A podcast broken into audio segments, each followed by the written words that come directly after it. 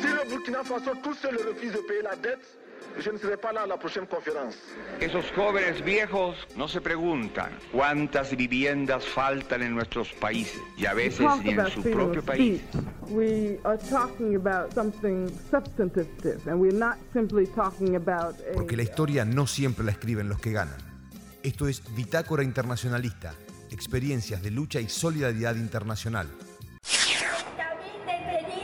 Desaparecidos. Ahora y siempre.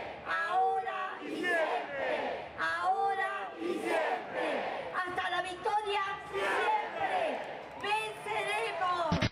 Primero nos sentábamos en los banquitos y nos parábamos en pequeños grupos y empezó a venir la policía y a decirnos que como había estado de sitio, no podíamos quedarnos paradas, que teníamos que circular.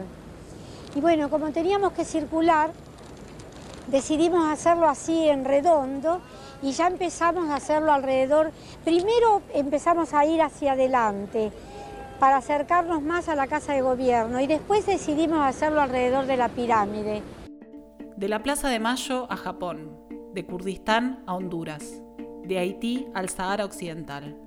Nora Cortiñas, a sus jóvenes y primeros 90 años de edad, aún rueda por el mundo llevando su mensaje de aliento y solidaridad. Esta es la historia de Nora Cortiñas, Norita, en el terreno internacional. Una historia contada desde el libro Madre de todas las batallas, de Gerardo Salkowicz. Hasta sus 47 años, Norita había sido la madre y ama de casa que el mandato y el sentido común de la época imponían. Desvinculada de la política, encerrada entre cuatro paredes como le reprochaba Gustavo. Cuando le arrebataron a su hijo salió a la calle, sufrió una abrupta metamorfosis y se marchó definitivamente hacia lo desconocido. A los días se sumó al naciente grupo de mujeres que se empezaban a reunir en la Plaza de Mayo y que luego harían historia con un pañuelo blanco en la cabeza y todo el coraje en el espíritu. ¿Qué pasa, señora? Queremos nuestros hijos, que nos digan dónde, están, por Romero. Mi hijo hoy hace 15 meses. ¿Dónde están los bebés? saber dónde ¿Dónde? están, no que los ¿Por qué no nos dicen a ¿Saber dónde nosotros están? si están vivos, si están muertos?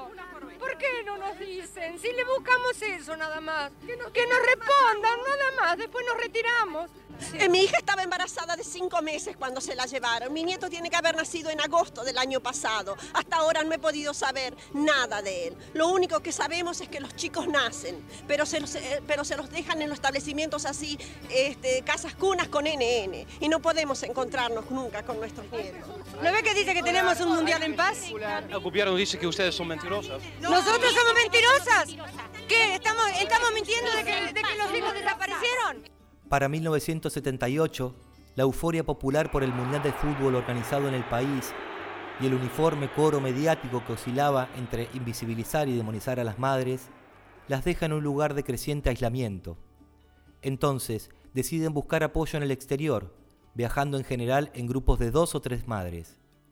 A Nora le toca viajar a Chile con Marta Vázquez en noviembre de 1978 a un simposio por los 30 años de la Declaración de los Derechos del Hombre.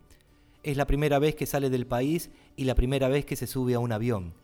Allí palpa de cerca la esencia de la dictadura pinochetista y empieza a tomar conciencia de la dimensión regional del momento político y del Plan Cóndor como brazo ejecutor. Su segundo viaje será a mediados de 1979, en una gira de un mes por 10 países de Europa organizada por Amnistía Internacional.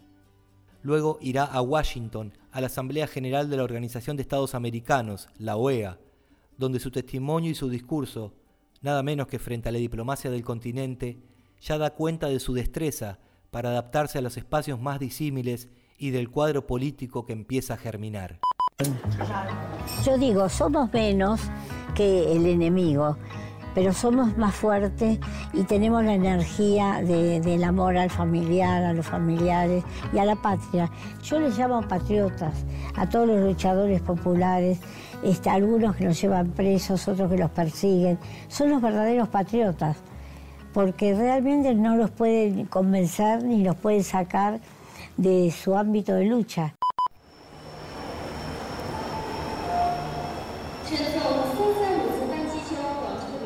Con sus pasitos cortos y ligeros, la señora se acerca al mostrador de migraciones.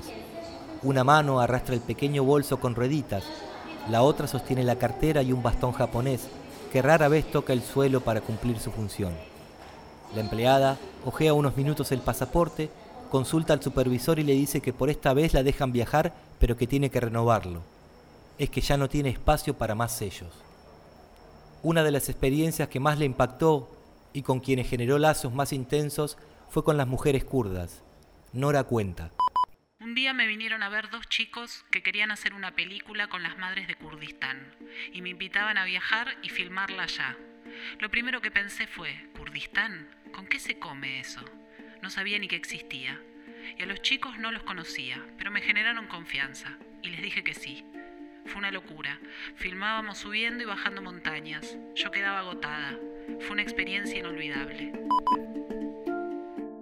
Y, y esto mismo, est- esto mismo que vuelve como el primer día, ¿no? Eh, lo encontrás con tantas otras madres en América Latina, Sí. porque la desaparición forzada es un crimen atroz que sigue atravesando hoy al Con continente. las madres saharauis, ¿no? En, en con las madres colombianas, con las madres palestinas, con todas las madres, con las kurdas, las madres kurdas, este, toda esa persecución que hay, que sigue, este, que cuando nos encontramos eh, es lo mismo, el idioma no, la mirada sí, este, el apretón de manos, el abrazo, este, que transmitís que es lo mismo, que sentimos lo mismo.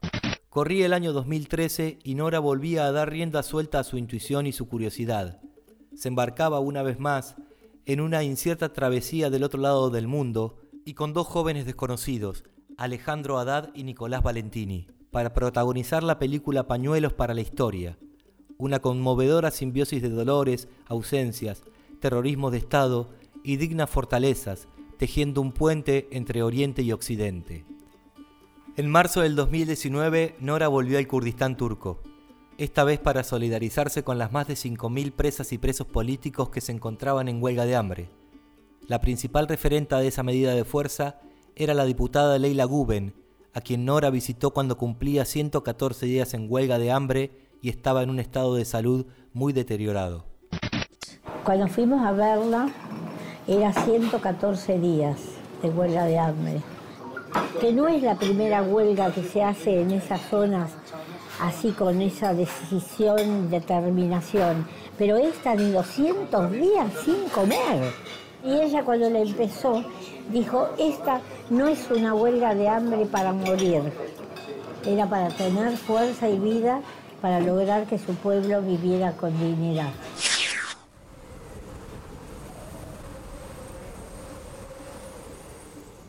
Otro territorio que le despierta una sensibilidad especial es Haití, el país más pobre o más bien el más empobrecido de la región, a donde viajó tres veces. En 2005 encabezó junto a Adolfo Pérez Esquivel una delegación internacional para denunciar la ocupación de las tropas de la misión de la ONU, en ese momento llamada MINUSTA. Norita siente un compromiso particular con ese pueblo. Haití sigue pagando el castigo de su dignidad por haber sido el primer país de América que se independizó y el primero en el mundo que abolió la esclavitud. Es un país estratégico que las grandes potencias nunca dejaron de dominar y saquear. Estuve varias veces visitando las barriadas, con dirigentes sociales y sindicales. Es un pueblo muy luchador, que pese a todas las adversidades siempre sale a la calle a dar la pelea. La comunidad internacional no ha reparado en el inmenso daño que provocó la MINUSTA, incluyendo la epidemia de cólera que mató a más de 10.000 personas. Creo que las latinoamericanas y latinoamericanos tenemos una deuda muy grande con el pueblo haitiano. No le brindamos la solidaridad que merece y necesita. Por eso decimos golpe de Estado nunca más. Por eso hoy viene al caso, caso golpe de Estado cuando vimos que pasaba en, en Bolivia, nos este, aterrorizó pensando que América Latina Claro. volvía a ser un volcán. Lo mismo el terrorismo de Estado en Chile, este, en Ecuador y bueno, y lo que hay en, en Brasil eh, se asemeja si uno lo, mira con, con Que parece mentira, ¿no? Como que... Todo después de haber tenido una primavera política, eh, cuando tiramos abajo el ALCA, de haber sido una primavera política con, con Lula, con Chávez, Evo, Kirchner, Correa, que, hubo una primavera política esperanzada de que nuestros países iban a avanzar con gobiernos al menos parecidos al socialismo, ¿no? este, y ahora se vino todo abajo con una derecha asesina que además tortura por las calles, este, apuntando a los ojos de los militantes para dejarlos ciegos. Sería interminable enumerar los destinos a los que llevó su brazo solidario. Algunas fotos le sirven de ayuda a memoria, como aquellas regalándole un pañuelo blanco al subcomandante Marcos y celebrando el Año Nuevo bailando en una comunidad zapatista, o la otra abrazada por Fidel Castro en uno de sus tantos viajes a Cuba. Era un hombre muy simpático, cordial, siempre nos decía cosas muy bonitas y nos hacía regalos. Me acuerdo que yo le llegaba a la cintura y le decía, ay Fidel, qué alto que sos. Y él me respondía, Norita, tú eres más grande que yo. En sus fotos también se la ve sonriendo con Berta Cáceres en Honduras, a donde llegó tras el golpe de Estado del 2009, en medio del peligro y una máxima tensión, y entabló un estrecho vínculo con la icónica lideresa asesinada en 2016, a la que recuerda como una luchadora inclaudicable. Bueno, buen día y gracias por estar acá para compartir y para ver cómo podemos seguir este, colaborando en, gestos de solidaridad con el pueblo hondureño porque la situación es grave, este es un golpe bien oligárquico militar, bien claro, bueno, como son todos los golpes, ¿no? Y cuando vemos hablar a los de la sociedad rural ahora nos da asco y, y que y Bioncat y todos esos nos muestran qué es la oligarquía. Norita ha llevado su solidaridad internacional a lugares remotos, lo hizo en el Sahara Occidental, donde conoció la resistencia del pueblo saharaui contra la ocupación de la monarquía de Marruecos. Y pudimos verla en Japón, probándose un kimono y regalando pañuelos verdes, a donde viajó en 2018 para acompañar la denuncia por las mujeres esclavizadas sexualmente durante la Segunda Guerra Mundial. De su recorrido más reciente, Nora destaca el descubrimiento feminista, en tiempo presente y también desde una mirada retrospectiva, en su larga lucha por los derechos humanos muchos eh, años hemos eh, hecho la desobediencia civil sin saberlo, así como hemos sido feministas sin saberlo, porque el ir a la Plaza de Mayo, dejar la casa, todo, ir a enfrentar una dictadura sangrienta en el corazón de las bestias, ¿no? Era salir a la calle y dejar eh, la comodidad del hogar, la crianza de los hijos en manos de, los padres y salir a la calle a enfrentar esa situación. Creo que era una decisión feminista, ¿no? De haber estado apegadas al marido y a los hijos y un día que nos tocó esa gran desgracia, decir, hasta luego, yo me voy a la calle, salir de casa a las seis de la mañana, a las cinco, ir a los cuarteles, enfrentar a los militares. Este, no es que no teníamos miedo, no, es que era visceral, salía de adentro, no era pensado, era que te amputaron cuando te sacaron un hijo y no pensaste más que en salir a la calle a buscarlo. Desde los primeros viajes a fines de los 70, cuando llevaba el reclamo desesperado y urgente de las madres, Norita se fue transformando en una hormiguita viajera que no para de darle vueltas al mundo, siempre poniendo el cuerpo, regalando su conducta como fuente de inspiración, exportando su energía y trayendo aprendizajes, asumiendo el compromiso de tender puentes y difundir las realidades lejanas, haciendo pedagogía del ejemplo.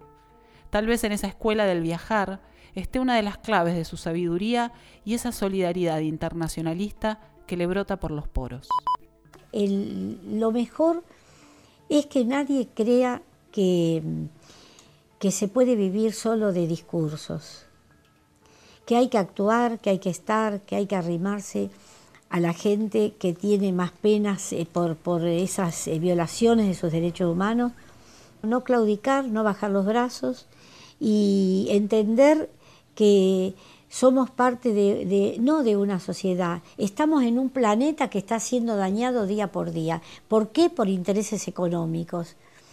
la ferocidad de, de, los que se quieren hacer ricos a través de, la explotación del ser humano es lo que hay que tener en cuenta, porque el saqueo y todo lo que estamos viviendo es a través de la explotación de los seres humanos, hombres y mujeres.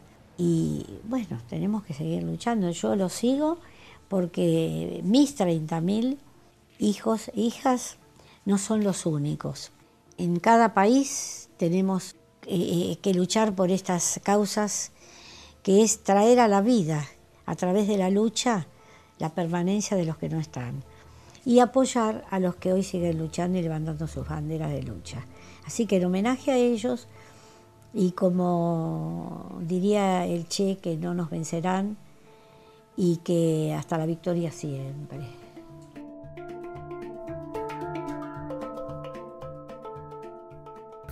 Esto fue Bitácora Internacionalista, experiencias de lucha y solidaridad internacional. Quienes hacemos Bitácora Internacionalista somos partes de ARG Medios. Nos encontrás en nuestra página web argmedios.com.ar y en redes sociales.